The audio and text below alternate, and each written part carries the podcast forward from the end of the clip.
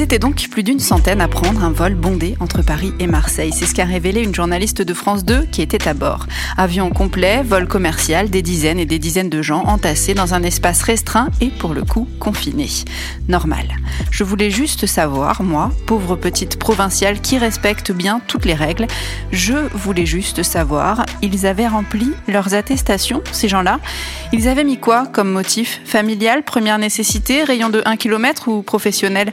Professionnel, oui, sans doute. Tous ces Parisiens ont certainement des raisons absolument impératives de prendre un vol pour Marseille un samedi matin en pleine pandémie.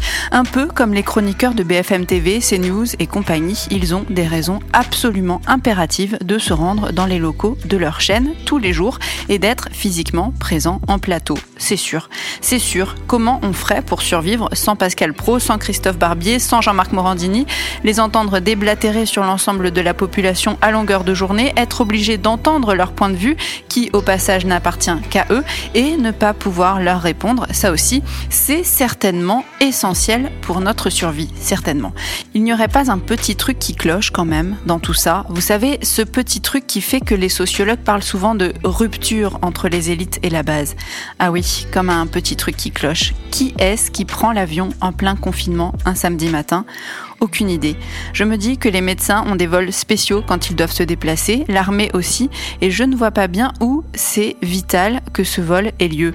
Vous vous dites peut-être, il y a une pointe de jalousie, elle ne peut pas sortir, elle devient aigrie. Ça, c'est sûr. Mais plus que de la jalousie, il y a un petit sentiment d'injustice, de celui qui crée les grandes révoltes, de celui qui génère l'incompréhension et la rage, de celui qui creuse le fossé entre les dirigeants et une grande partie de la population.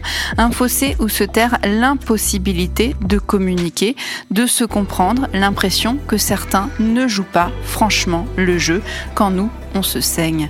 Alors oui, il n'avait pas de gel ni de masque dans cet avion. Oui, c'est très problématique, mais il se trouve que ceux qui se tuent à sauver le monde tous les jours jusqu'à l'épuisement depuis un mois, ils n'en ont pas non plus, et eux, ils ne sont pas prêts de partir en week-end.